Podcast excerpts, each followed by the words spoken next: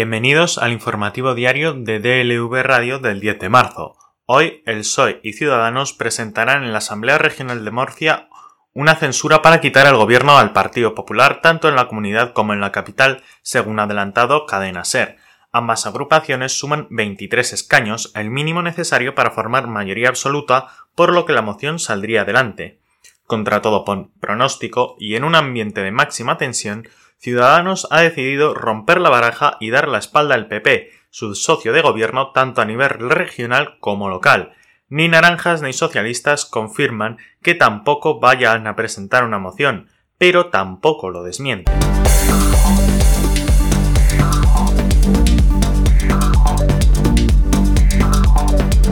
El Gobierno recurrirá en casación ante el Tribunal Supremo la sentencia de la Audiencia Provincial de A Coruña sobre el Pazo de Miras, que ratificó que es del patrimonio público, pero condenó al Estado a pagar una indemnización a los Franco por los gastos contraídos desde 1975. La abogacía del Estado ha realizado un estudio detallado de los fundamentos de la sentencia que ha permitido apreciar errores de interpretación o alteraciones sobre las pretensiones ejercitadas en la demanda, la sentencia afirma erróneamente que la Administración General del Estado había reconocido en su demanda la buena fe de los herederos del dictador y de ahí se extraen una serie de conclusiones que no se corresponden con la realidad según el gobierno. La eventual corrección de estos errores y la necesaria interpretación del Supremo permitirán sentar con claridad y precisión las bases para la posterior liquidación del Estado posesorio.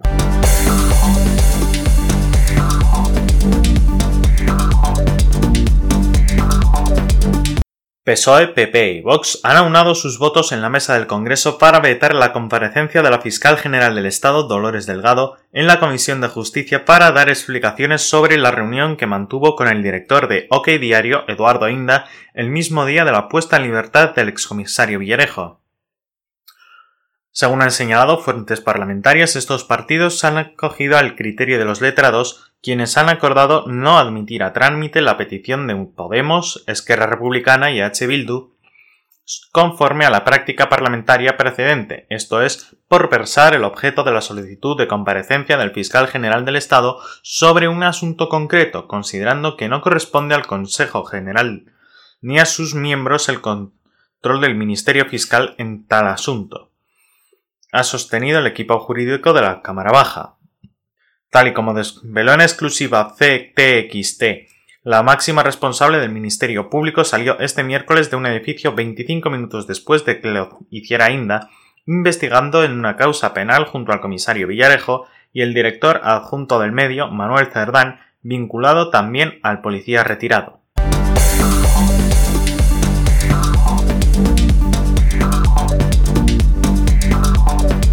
El Servicio Público Estatal de Empleo, el antiguo INEM, ha sufrido esta mañana un ataque informático general que ha afectado a todas sus oficinas del territorio nacional, lo que le ha obligado a suspender la actividad y aplazar todas las citas del día. Según ha confirmado fuentes del SEPE a Voz Populi, el virus que ha afectado a su sistema es un ransomware, un tipo de programa dañino para los sistemas informáticos que consigue acceder a archivos y secuestra datos para posteriormente pedir un rescate a cambio. Los ordenadores de la plantilla se encuentran apagados desde la primera hora de la mañana en que se ha detectado el ciberataque como medida de seguridad. La dirección del SEPE está estudiando enviar un comunicado para tranquilizar a todas las personas cuyos datos hayan podido ser intervenidos por los responsables del ataque, según confirman. El Sindicato de Empleados Públicos CESIF ha informado de que el virus ha paralizado la actividad de las 710 oficinas del SEPE que prestan servicio presencial y de las 52 que lo hacen de forma telemática. Los responsables informáticos del SEPE están intentando identificar por dónde ha entrado este ransomware que ha afectado tanto a los ordenadores de los puestos de trabajo como a los portátiles de la plantilla que se encuentra teletrabajando con el fin de restablecer los servicios lo antes posible.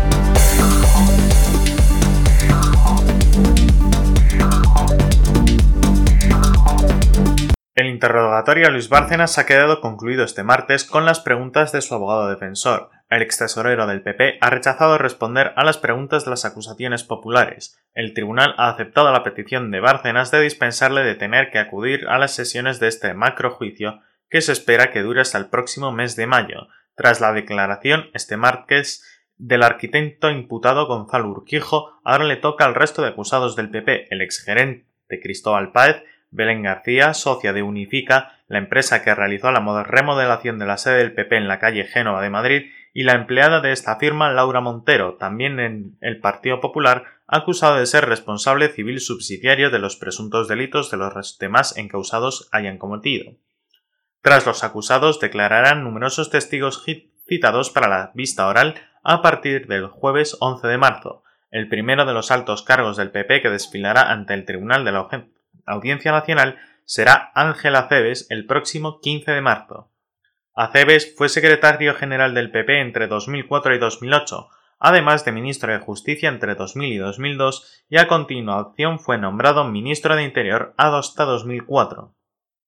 A él le atribuye Luis Bárcenas haber ordenado a Álvaro Lapuerta, jefe de tesorería, la orden de sufragar parte del coste total de las obras para reformar la sede de la calle madrileña en Génova, con fondos de la Caja B. Yo no tenía por qué preguntar a mi jefe, la puerta, falleció en 2018. Él recibía instrucciones del secretario general. Aceves realizó unas declaraciones triunfales sobre la reforma de la sede del PP durante un acto de homenaje en la despedida de Álvaro Lapuerta como tesorero jefe del PP en 2008. Hemos pasado de ser sus inquilinos a sus propietarios.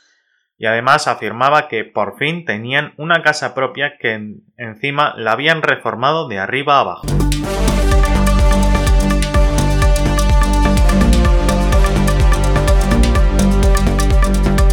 En el plano internacional, la Casa Real Británica se mostró este martes entristecida tras conocer el sufrimiento de los duques de Sussex, Enrique y Meghan, y reconoció los problemas que estos expusieron en su entrevista en la televisión estadounidense son preocupables, especialmente el del racismo. Los asuntos planteados, especialmente el de la raza, son preocupantes, aunque algunos recuerdos pueden variar estos problemas, son tomados muy en serio y serán tratados por la familia en privado, señala un comunicado difundido por Buckingham.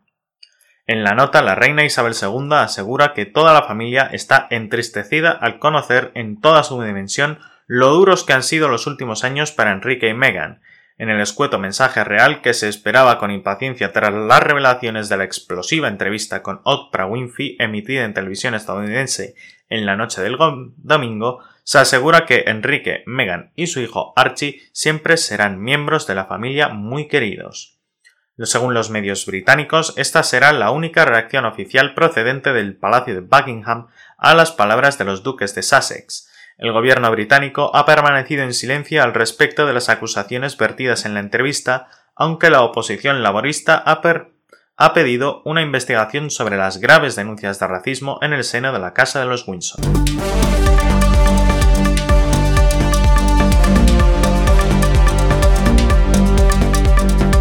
Todos las defienden pero nadie las facilita. ¿Quién,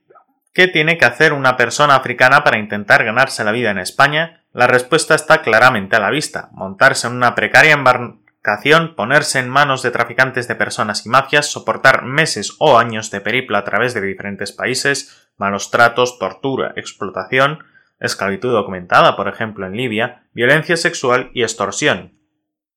Después de esto, con mucha suerte y miles de euros invertidos, llega a Europa o a España, llega a la irregularidad, vivir sin derechos en el continente de los derechos humanos, y eso pasa a juzgar por las declaraciones de los líderes políticos por no seguir unas normas arbitrarias y tan exigentes que en la práctica son una prohibición según los expertos consultados. La ausencia de vías legales ordenadas y seguras para migrar a España y en general a Europa desde ciertas partes del mundo es clamorosa, según una amplia red de expertos en políticas migratorias, pero sigue siendo un lugar común al que recurren los líderes políticos cuando analizan la migración irregular, un viejo fenómeno que, sin embargo, se sigue abordando como una crisis puntual. Las mismas recetas se llevan aplicando décadas sin que se haya logrado el efecto deseado. Los migrantes siguen llegando, aunque sea un porcentaje ínfimo el que arriba de forma irregular, y cientos mueren en su intento.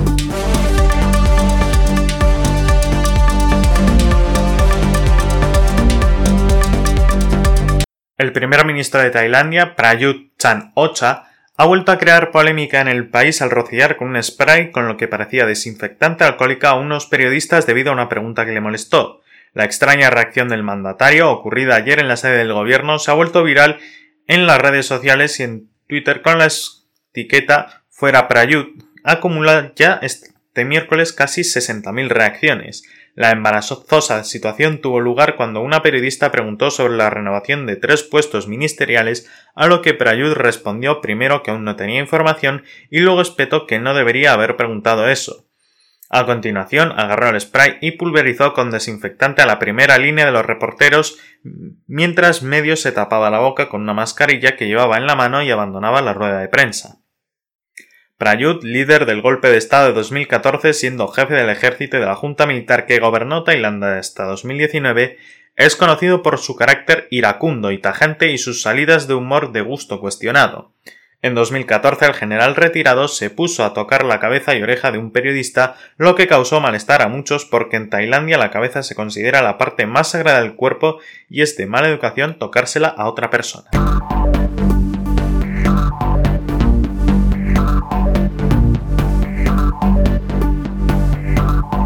Hoy en Deportes, la Federación de Kosovo ha emitido un comunicado en el que se afirma que se ha dirigido a la Real Federación Española de Fútbol para que se retire el término territorio de Kosovo con el que se ha anunciado la lista que dará Luis Enrique el lunes para los encuentros ante Grecia, Georgia y Kosovo.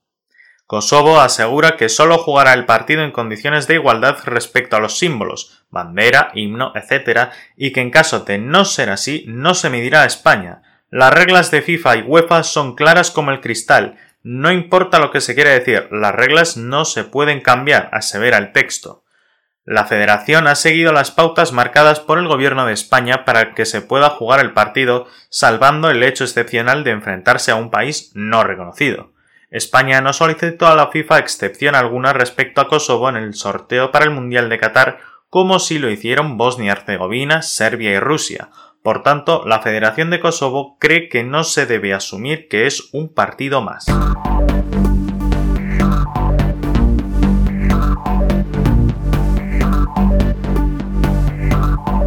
y en la previsión meteorológica en buena parte del país predominarán los cielos poco nubosos o con nubes altas. No obstante, se espera que un frente poco activo recorra el noroeste peninsular dejando cielos nubosos o cubiertos en el tercio noroeste y precipitaciones en Galicia y área cantábrica en general débiles. No se descartan precipitaciones dispersas y ocasionales en el norte de la meseta norte, Alto Ebro y Pirineo Occidental. Con baja probabilidad pueden darse brumas o bancos de niebla matinales en el oeste de Extremadura, bajo Guadalquivir y Baleares.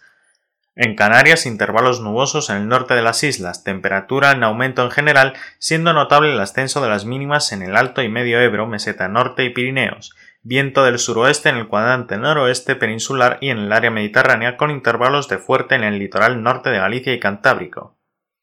Vientos del oeste en el interior sur peninsular y flojos variables en el resto de la península y alisios en Canarias. Y así concluimos con el informativo diario de DLV Radio del 10 de marzo. Les esperamos mañana.